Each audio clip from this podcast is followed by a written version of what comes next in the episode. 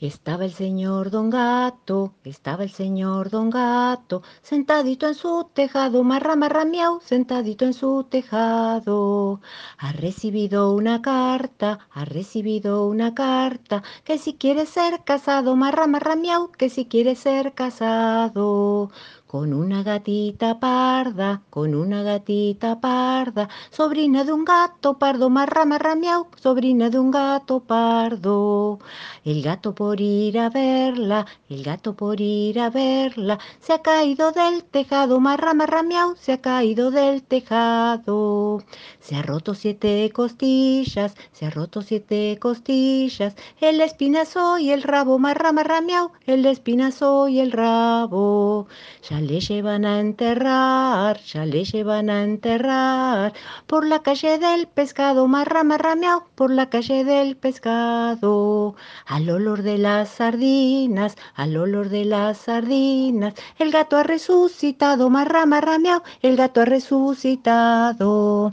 Por eso dice la gente, por eso dice la gente, siete vidas tiene un gato, marra, marra, miau, siete vidas tiene un gato. La primera vez que un trun fue visto allá lejos, en la otra punta de la inmensa pradera, sucedió de esta manera. Anochecía. Desde la puerta de su casa, un jardinero astuto y travieso inspeccionaba el cielo para ver si anunciaba buen tiempo. Ya estaba oscuro, sin embargo, creyó divisar algo que se escondía en su huerto. Debe ser ese conejo de la luna que me roba los repollos, murmuró, y corrió a buscar un cesto para atraparlo. Jamás había podido cazarlo. Como era viejito, los conejos de la luna siempre corrían mejor que él. Pero esa noche, por una extraña casualidad, algo se había dejado atrapar y pataleaba en el fondo del cesto. Vamos a ver quién es este ladrón de repollos que va a terminar en mi olla, dijo metiendo la mano en el cesto para atrapar al animal desde sus orejas. Pero no era un conejo, ni siquiera parecía comestible. Era un trún verde, pequeñísimo, que temblaba de miedo y lloraba a mares. ¿Pero qué es esto? ¿Quién sos? exclamó el jardinero sorprendido. Y como era bondadoso, puso al trun sobre sus rodillas para sonarle la nariz con su pañuelo. Después lo acunó hasta que dejó de llorar. Cuando el trun pudo hablar, le suplicó, Por favor, no me coma. Yo soy el trun que anda de noche. ¿No ve que soy muy pequeño? Sucede que me perdí y justo hoy, que es mi cumpleaños, cumplo 283 años. Al ver que volvía a llorar, el jardinero lo tranquilizó. Prometo no comerte. Vení, vamos a festejar tu cumpleaños y después vamos a buscar a tus papás, ¿sí? El jardinero, viejo y pícaro, enseguida se puso a preparar el pastel de cumpleaños a toda máquina, muy bien hecho. Mientras tanto, el pequeño Dicú sonreía de una manera muy cómica. Parecía contento. Mientras mezclaba el chocolate con la pasta de almendras, la crema helada con el merengue, las estrellas de azúcar con las perlas de frambuesa, el jardinero pensaba en ese asunto misterioso y cada vez le parecía más raro, rarísimo. Cuando sirvió el pastel con sus 283 velitas encendidas, el trun las apagó de un solo soplido. ¡Uno solo! ¿En serio? ¡Qué fiesta! Era tarde cuando terminaron de comer y de beber. El Dicú tenía sueño. Mientras lavaba los platos el jardinero pensaba, ¿quién será esta cómica criaturita? ¿Cómo haré para encontrar a sus papás? ¿Y si no los encuentro nunca? Justo en ese momento llamaron a la puerta. ¡Ay, qué noche tan extraña! murmuró el anciano jardinero. ¿Quién diablos puede venir a esta hora? Pero cuando abrió, se sorprendió más todavía. Allí estaban, mamina amarilla y papayo azul, los padres del trun. Disculpe, señor jardinero, dijo papayo, ¿por casualidad no habrá encontrado usted a nuestro pequeño Dicú que anda de noche? ¿Y que dice mentiras más grandes que sus orejas? Si es un trun pequeño y verde el que ustedes están buscando, quédense tranquilos, está aquí, lo encontré entre mis repollos. Y el jardinero invitó a Mamina y a Papayo a entrar a su casa. Espero que no les haya contado que era su cumpleaños, dijo Papayo, en tono muy severo. Al oír esto, el dicú que anda de noche se despertó y palideció. El jardinero, que lo miraba con sus ojitos astutos y traviesos, contestó, No, para nada, de ningún modo. ¿Por qué? Es una broma que inventa para que le regalen pasteles, dijo Mamina mientras abrazaba al pequeño Dicú. Pero a usted no le mintió. ¡Qué suerte! Por suerte, dijo el jardinero sonriendo. A las doce sus papás le dijeron a Dicú que anda de noche. Bueno, ya es hora de dar las gracias a tu amigo. Entonces Dicú agradeció como agradecen los trunes, con las orejas, y jamás, ni en el más bello de sus jardines, el jardinero había visto una mata de flores de tan diversos colores y tan maravillosas. Los papás trunes se volvieron por última vez para decirle adiós antes de desaparecer en la noche al jardinero. Como castigo por haberte escapado cuando tenías prohibido comer postres, mañana tendrás que ayudarnos a acomodar tu cuarto.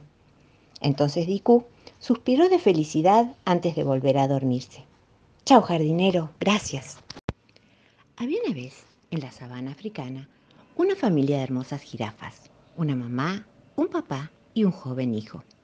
Los padres estaban muy orgullosos de su hijo, pero el joven jirafa tenía un problema. Le tenía miedo a las alturas y no podía levantar su cabeza más arriba de sus hombros porque se mareaba y se caía. Los papás estaban muy preocupados porque sabían que si él no podía ver quién venía, el león podía lastimarlo. Una tarde, estos papás decidieron enviar a su hijo al médico. Le entregaron un mapa donde marcaron el sendero y el joven emprendió su camino siguiéndolo. Después del primer trecho, encontró una curva en el camino y la fue siguiendo olfateando las plantas que crecían junto a un río.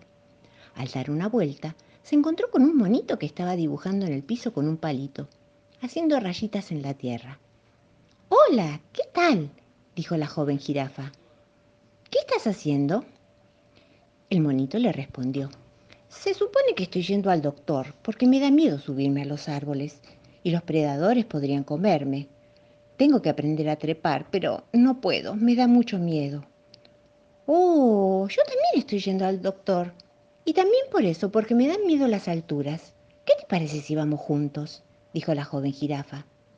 Los dos amigos siguieron caminando hasta que en otra curva del río se cruzaron con un hipopótamo que estaba muy sentadito en el pasto, masticando unas flores. El hipopótamo los saludó y ellos le contestaron. ¿Qué andas haciendo por acá, hipopótamo? le preguntaron. Estoy yendo al doctor. Lo que pasa es que me da miedo meterme en el agua, dijo, y el doctor tiene que curarme porque si no, me voy a morir de hambre porque los hipopótamos tenemos que vivir en el agua, comemos en el agua, jugamos en el agua. No sé qué voy a hacer. ¿Qué te parece si vamos juntos? le dijeron el monito y la jirafa. Mm, no sé, no sé si voy a poder acompañarlos, porque hay que cruzar el río, dijo el hipopótamo. Mm, no sé. Se sentó en el borde y empezó a mover sus piecitos mientras pensaban qué podían hacer. El problema fue que mientras él movía sus piecitos, el agua se empezó a mover y al moverse, un cocodrilo empezó a acercarse a donde estaban los tres amigos charlando. El cocodrilo abrió su grande boca y quiso comerse al monito, que empezó a correr gritando, ¡Auxilio, auxilio! Por favor, alguien que me ayude. El cocodrilo viene por mí. La jirafa bajó su cabeza y le dijo, subite a mi cabeza, rápido, trepate. Y cuando el monito se subió a su cabeza, la jirafa levantó su cuello alto, alto, muy alto para ponerlo arriba del árbol. La jirafa temblaba como un flam. El corazón del monito también temblaba como un flam. Sin embargo, el monito llegó hasta arriba del árbol y desde allí empezó a tirarle cocos al cocodrilo. En ese mismo momento, el hipopótamo comenzó a perseguir al cocodrilo y lo corrió hasta que lo empujó y lo tiró al agua, y ahí pelearon los dos en el agua, el cocodrilo y el hipopótamo hasta que el cocodrilo se cansó y se fue. No te acerques nunca más a mis amigos, dijo el hipopótamo muy enojado. El monito le agradeció al hipopótamo. Muchas gracias, hipopótamo. ¿Te das cuenta? Te metiste en el agua y no te dio miedo. Estuviste genial. Muchas gracias. Vos también estuviste muy bien, dijo el hipopótamo. Te subiste al árbol y tiraste los cocos desde arriba. Muy bien, qué valiente. Y los dos miraron a la jirafa. Vos también estuviste muy bien. Pudiste ayudar al monito a subir hasta el árbol. Allí los tres amigos se dieron cuenta de que el amor entre ellos los había salvado. Ya no tenían que ir al doctor. Los tres podían hacer aquello que les había dado tanto miedo durante tanto tiempo. ¡Qué lindo! La señora cucaracha se ha comprado una bombacha, toda llena de botones y adornada con hilachas. ¡Qué bombacha mamarracha! La critican los ratones, pero a doña cucaracha no le importan opiniones. La cucaracha, la cucaracha, ya no puede caminar porque no tiene, porque le falta las dos patitas de atrás. Los niños de Holanda alegres están, pensando que Pedro y el buen Nicolás muy pronto juguetes y dulces traerán de tierras lejanas que arrulla la mar. En barcos de luces y flores vendrán alados corceles y un gran capitán. Sonoros clarines hazañas dirán y galas de fiesta dará el tulipán. Érase una vez en las tierras del sur de África donde vivía una abuelita. Sus hijos y sus nietos vivían en la ciudad y ella se había quedado a vivir en la granja en el campo. Pero nunca se sentía sola porque amaba la naturaleza y había siempre mucho que hacer para cuidar de ella. A la anciana le gustaba sobre todo ver a la naturaleza vestida con un manto verde lleno de flores. Por eso pasaba mucho tiempo cuidando el jardín, cultivando hermosas flores. Su mejor amigo, y su ayudante también, era un burrito gris que trabajaba todo el día tirando de una carreta cargada de cubos de agua para regar las flores del jardín. Y los sábados llevaba a la anciana al mercado sobre su fuerte lomo y tirando de la carreta. La anciana se ponía para este día un sombrero especial lleno de flores y una capa de colores alegres sobre sus hombros. Al final del día, cuando habían vendido todas las flores y con ese dinero conseguido comprar comida para ella y avena para el burrito, volvían. Siempre tenían suficiente para vivir y durante mucho tiempo fueron muy felices trabajando y viviendo juntos. El burrito quería a la anciana y la anciana lo quería mucho al burrito. Mientras trabajaban juntos en el jardín, ella solía cantarle una canción. Ay, burrito, burrito gris, estar con vos me hace feliz. Pero con el paso de los años, la anciana se hizo cada vez más viejita y llegó un momento en el que fue demasiado pesado trabajar en el jardín y para vivir sola en el campo también.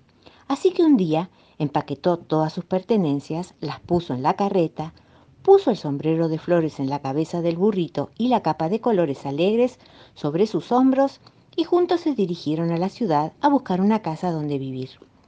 Había pasado mucho tiempo desde que la anciana había estado en la ciudad por última vez, y mientras recorría las calles hacia su nueva casa, se sorprendió y se entristeció al ver que la ciudad se había convertido en un lugar sucio y abandonado. Había desorden, había basura amontonada por todas partes, y no había jardines con flores. ¿Qué está haciendo esta gente con la madre tierra? se preguntó la abuelita. ¿Cómo se la puede cubrir con un manto tan feo? Se sentó sobre las latas, los botes y las bolsas de plástico y se puso a llorar. El burrito se acercó, se inclinó y le susurró un secreto en el oído. Poco a poco desaparecieron las lágrimas de la abuelita y una sonrisa apareció en su cara llena de arrugas. Claro que sí, burrito, qué idea tan maravillosa, dijo, y luego comenzó a cantar. Ay, burrito, burrito gris, estar con vos me hace tan feliz. Llevó todas sus pertenencias a la casa y las desempaquetó. Después se preparó una taza de té para ella y algo de agua y avena para el burrito. Y salió a la calle con él, con una carreta vacía. Mientras avanzaba, iba recogiendo basura y la cargaba en la carreta. Mientras trabajaba, iba cantando. A la madre naturaleza, este vestido no le queda bien. Necesitamos hacerle otro que sea lindo y que huela bien. No pasó mucho tiempo hasta que los niños escucharon la alegre canción. Entonces salieron de sus casas y empezaron a ayudar a la abuelita. Al final del primer día, en el que los niños trabajaron mucho, Toda la basura que había en la primera calle había sido recogida, cargada en la carreta y descargada en el basurero. La abuelita metió la mano en su bolsa de semillas de flores que había traído de su jardín del campo y se las dio a los niños para que sembraran delante de sus casas. Al día siguiente, con la ayuda de más niños, la segunda calle quedó limpia. Al día siguiente, la tercera calle quedó limpia y de esta forma, gracias a los que los niños ayudaron a la abuelita y al burrito gris, todas las calles de la ciudad quedaron limpias y ahora había en ellas flores creciendo delante de las casas. La abuelita ahora podía disfrutar de la belleza de las flores también en la ciudad, y ella y el burrito guis seguían muy ocupados acarreando agua por las calles para todos los jardines y recogiendo la basura cada día. Desde entonces hasta hoy, si alguien tenía basura para tirar, la ponía en los cubos y esperaban a que la carreta del burrito pasara para cargar la basura y llevarla al basurero. Y todos los días los niños recogían flores de sus jardines y tejían una corona de flores frescas para el sombrero del burrito. Si alguna vez visitas esta ciudad, escucharás a la gente cantar alabanzas al burrito gris que había ayudado a la abuelita a cubrir su ciudad con un manto de flores. Ay, burrito, burrito gris, estar con vos nos hace feliz. El pie derecho aquí, el pie derecho acá, el pie derecho aquí, sacudiéndolo muy bien. Harás el hockey pokey girando en tu lugar y así lo sabrás bailar. El pie izquierdo aquí, el pie izquierdo acá, el pie izquierdo aquí, sacudiéndolo muy bien. Harás el hockey pokey girando en tu lugar y así lo sabrás bailar. Codo derecho aquí, codo derecho allá, codo derecho aquí, sacudiéndolo muy bien. Harás el hockey pokey girando en tu lugar y así lo sabrás bailar. El codo izquierdo aquí, el codo izquierdo allá, el codo izquierdo así, sacudiéndolo muy bien. Harás el hockey pokey girando en tu lugar y así lo sabrás bailar. Con la cadera aquí, con la cadera allá, con la cadera aquí, sacudiéndola muy bien. Harás el hockey pokey girando en tu lugar y así lo sabrás bailar. Con todo el cuerpo aquí, con todo el cuerpo allá, con todo el cuerpo así, sacudiéndolo muy bien harás el hockey pokey girando en tu lugar y así lo sabrás bailar.